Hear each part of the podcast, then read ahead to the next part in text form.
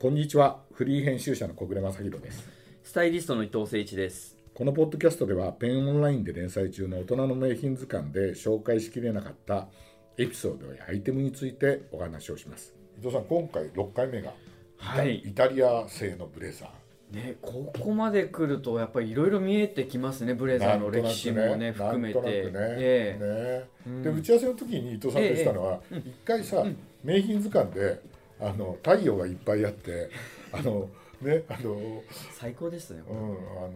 のアラン・ドロンがねかっこいいんです着わてたあのストライプのね,、はいねあのブレザーがかっこいいってはいあそりゃそうだよってその舞台がナポリだから、はい多分これはナポリ仕立てだろうみたいなねそうそう話をして、イタリアブレザーで検索するとあれが出てくるやっぱそうですよね、でやっぱりさイイタリアものって、じゃあいつぐらいからさ流行ったっていうとさねえそれだよあねそれって日本でってことですそようねそうそうそうそう、まあでも本当それこそ他市であれですけどレオンさんとかねやっぱりそのイタリアのこうスタイルを紹介するファッション誌としては結構そうレオンさんの創刊からやっぱりちょっと人気出たのかなっていうかあーでもねメンズ EX かもしれない。ああそうですかねっていうのは、うんやっぱりイタリアもののうんうんあのブレザーというかさジャケット、あのイタリアものを語るときに、うんうんはかは外せないのがクラシコイタリアじゃないうんうんうんこれあそっかクラシコっていう意味ではそっ E- か EX の方がやってるのよちゃんと EX もだし X ワイヤーとかそうですそねうそうそうでこれエスカイアの別日本はい版のはい99年の別冊でうん「クラシコイタリアドッグン」っていうのうんでで今日持ってこなかったんですけどあの落合正勝さんって書いた「クラシコイタリアドッグン」っていうねこんな厚かった重たいのよあれがね出読るんでのますが読んねでます97年、うんだから90年代の後半にやっぱり一挙に急にテーラードがそうですよねもうイタリアものになって、はいでそれまでその、まあ、ファッション業界ではあのデザインとか、うんディテールの話うんうんを延々やってたんだけど、これイタリアもんやった時にはもののそのあの作り方とか、はいはいはい職人技とか、はいそういうのがうんうんうんこうフィフィーチャーされて、で一挙にそのメンズファッションの中ではクラシコイタリアが本当ですね主流になったっていうね。太陽タイガーねお店にできたりとかそう一挙にねでイタリアアブランドがいっぱい出てきたりさ、はいしてさ、すごいですようねん、っていうのを思うよね。うんうんでだからやっぱり90年代後半のうんブームで一挙にイタリアが来たのかなっていう感じはするんですよね。はいであのこのクラシックイタリアのそもそもっていうのはさあのイタリアでフィレンツェでさクラシコイタリア協会っていうのがはいこう設立されてそ,、そうですねれそれがね何年だっけなえー、っとですねあの80年代かな、うん、そこに集まったブリオーニだとかはいキートンだとか、うんあの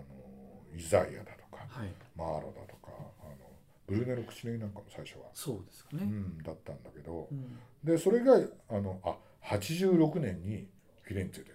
86年ですねうん、でピッティなんかでもすごい大きな、うんうんあのピッティ・ゴーモっていうねフィレンツェで開かれるメンズファッションの見本市ですごい大きなコーナーを作ってやったんでアットリーニさんとアかットリーニとかねリベナーロそうそうリベラのリベラいねやだーからそれまでんあんまりね服の内部のうん話っていのやは専門して家のない話しでてないしてだからねファッション雑誌が取り上げるもんじゃなかったのをもうちょっと職人技をね、うんあの取り上げようっていうのでやったのが、あのーこのブームなんだけどでもさよくよく考えてみたら さあのこれでもディテールの話にガンガンいっちゃって さ「マニカ・カミーチェ」とかさ「センツァ・インテルインテルノ」とかさ「バルカ・ポケット」とはかいさ、はいはいあと船形になってるのねそうそうそうバそうデルカポケュエ・ボットーニのシャツとかさ、はい二つボタンとか結局日本人ってそこが好きなのかよみ たいな「セッテ・ピエール」とかはさ、いは い、まあでもなんかこうフックにはなりますよねそうそうだから洋服をまあ楽しむ一つまあのね会話としては、みあの分かりやすいさわかりやすい記し号みたいなね、うんで俺ねいやあのこの「クラシコイタリアドコンね読みましたもう一回はい、読みました持ってますね持ってるでしょ、はい、でこれね見ていただくと、はい、あのねスーツの話は延々やってるんだけどええスーツやシャツシャツの話やってるけどジャケットの話一個も出てないはいはいはいブレザーの話も一個も出てないはいはいでそれは落合さんが書いた「クラシコイタリア来産」という本でも全然うん触れてなくてうんそう言われてみれば、うんクラシコイタリアが入った時にもう完全にブレザーは消えてうんあのネイビージャケットになったなって気がするそんうでですすよ。ね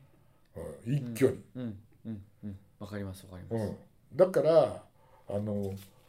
ねそういうスタイルの方が汎用性があるじゃないですか。うんだからなんかそっちにずーっと行って男のこうあのクラシックイタリアの基本はジャケットを着てもネイビージャケットうんうんうんブレザーじゃないよみたいなうんところがあったんじゃないかなって気がしないでもないですよはね。いはいどうですかいやそうだと思います僕もううんんなんかそのスーツに合わせるの大体白シャツっていうのがうんまあなんか定説じゃないですけど、うでそれをネクタイ外しうてん、ブルーシャツ合わせて、うんデニムとかそうだよね。なんかそのファイブポケットのホワイトデニム合わせて、うん素足になんだろそうダブルモンクのシューズ合わせたりスリッポン合わせたりってもうせんすなんか新鮮でしたねそうだよね。はい、うんだからそのスーツの後にまたそういうブームが来るんですけどはいはいはいはいまあそれがひょっとしたらレオンっていうそういうとこはろいにはいもはいはいはい。入ってくるかもしれないんですけはいどはいはいそのクラシコはやっぱり初めに通ってないとその着崩しもわからないってうんいうか,、うんそうだよね。そういう流れはありますよねあるよね。ううんだからブレザーっていうのは消えました確かにそうでしょ、うんそうだから俺ねあのイタリアブーム来た時にね、俺もあのージャケットを買ってんだけどジャケットなんだよネイビそうですよねーの、うん、すごいそうだからあのーベルベストでさオーダーでさ、はいはいジわャかケりットますわ作かりまっすたけどさそれネイビージャケットでさ、はいはいうん、でエルメネデ・ジュード・ゼニアスはい行ってさお店行ってあの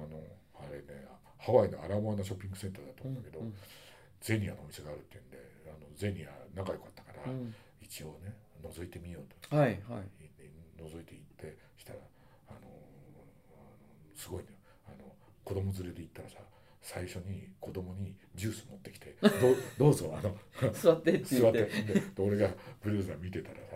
のちゃんとこう出してきうんうんきてくれてジャケネイビージャネイビージャケットねブルーザーにやってネイビージャケット持ってきてくれてで袖通したらもうさもう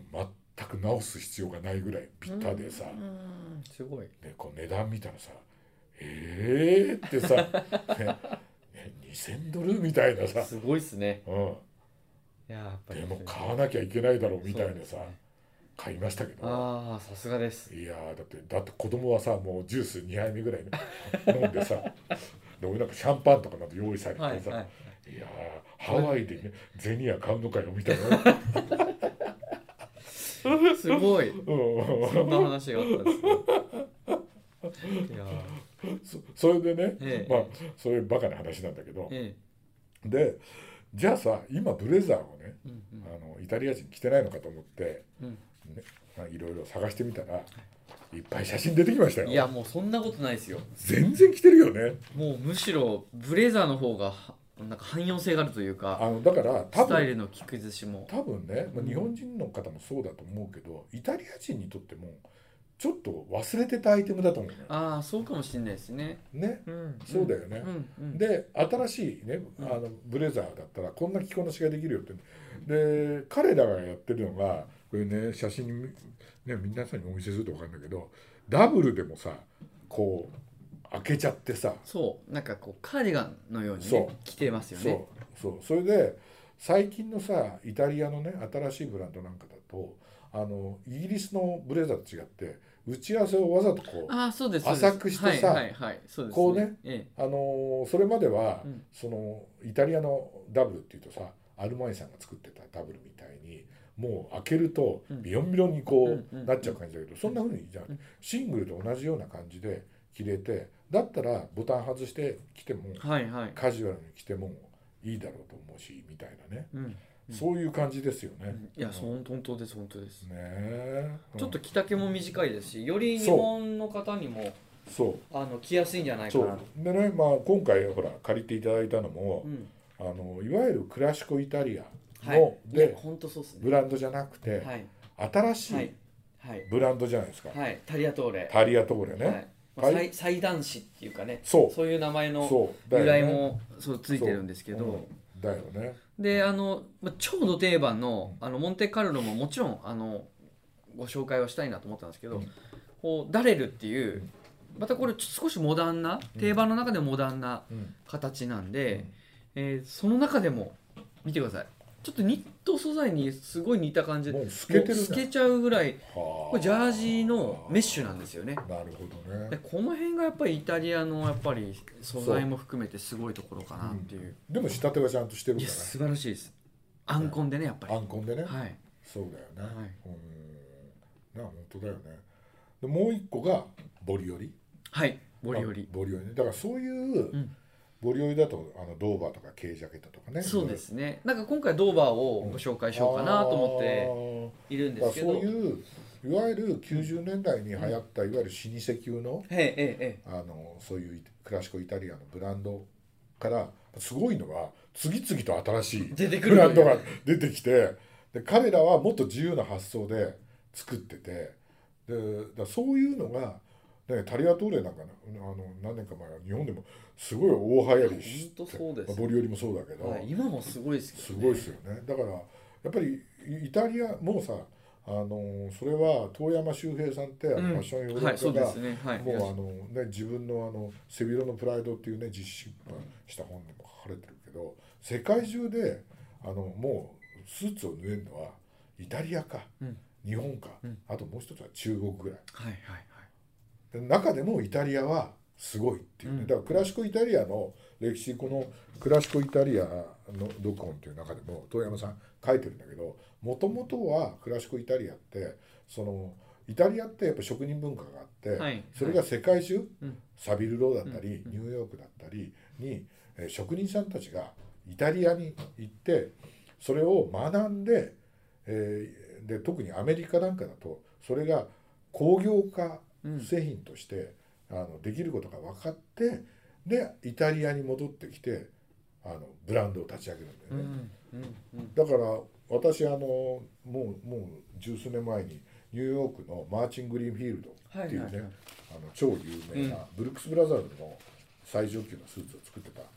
とここともあるところなんですけどそこ取材行った時にそのマーチン・グリーンフィールドさんっていう人がいるんですけど、はい。 その人に聞いたらブリオニにスーツのの,、うんあの作り方を教えた教えたのは俺だっつって俺だってあ、すごい。言うてました から。やばいですね。うんそんな家でだす。から本当にうん。あのサビル・ローもあのあのアメリカもイタリアの職人が多かったわけですよ。うんでそれがあこうやってやればブランドとして成り立つんだっていうんでみんな帰ってきて、はい。イタリアで作ったのがクラシコイタリアっそうですね。ていうあれだからやっぱりさいくら職人がやったってテーラーじゃないんだから、うんうん。量産化するにはやっぱり機械化するとかそうしでないすといけねないし。そうですねう。ん、っていうのがあるんで、うんやっぱそういう文化がうんイタリアには根付いてるうん。また深いんですよ。深いよねナポリ行けばまた。そうあのねパンツだけ縫う方もいらっしそゃっうたりそとうそかう。そうそういや、すごいんですよ。だよね、あパンツといえばさ、い私あの90年代に、はいあのプラダのメンズが出た時ええに、えええあのあのプラダの特集やるんで、うんあのミラノ行ってさプラダのお店行ってであのプラダってクラシコイタリアのアットリーニがえ。はいはいはい。モデリスタはいになってやってんだよね,、そうでですすねごい仕立てはいいのに、はい。ストレッチ素材とか使っはていすごいモダンにしたって、はいこれはいいなって言うんででジャケット買って買って帰ろうと思ったらジャケットはミラノが売ってないとはロンそのデビューの時ねデビューの年をロンドンに行けとあ、そうなんだ。ロンドンに行けばあると言われてでしょうがないからミラノであのパンツをうん。プラダのパンツを買うって言って言ったらあの「お前のサイズはこれだ」って全部こう出出したけどね。そのな。中から黒のねパンツを履いてこれ買うってこう言ったら、う後ろから白衣着たこんなおばさんの職人が来て、うんで裾上げをするんだけど裾上げがあのもうプラダのパンツって全部あのダブルでこんなね 5. 何センチのダブルはいは上いがはってるいんはですいよ。はい。だから今またそれ主流ですからうねん。それで、うんそしたら、んもものところでうん。裾をこうす上げて、うんもものところにピン打つの。それで全部、部これでストンとストンねとででそこで全部脇開けて全部直すとあすごい、でそれを翌日にホホテルに届けるからとうんこれがねイタリアの凄さだと思うすね、ごいですね。うん、だからベルベストでスーツをオーダーした時も、うん。彼らは見本の、あのージャケットを着せられてそこに全部ピンで打って、はいはいはい全部こういうとこ細くしてくれるはいはいはい。背中とか、うんうん。でそれのうんピン打った面積で書き込んでうんうん。スーツを作るんだけうんど、うんこれがビターなのようん でもそれつまむからビタなんですよね。そうだからイギリスのんイギリスだったら全部さうん採寸するじゃんうん採寸してであとをあの仮縫いして仮縫いしてイギリスだったらそんなの何度でも仮縫いするっていうんだけど僕も作ったことあるんですけど、うんその時はうんセンチじゃなくて自分の指あーこれでやるってってうわすごいって思ったんですあーなるほどねもうセンチじゃね測る時にちょっとずれるんですってで自分の指でつまんでその指2本半とかで小指のとか親指とかで全部決めてやってるっていやーイタリアのすごさ深いですね深いですねまたその辺は別の回、はいありがとうごよざいまろしくお願いすしますありがとうございました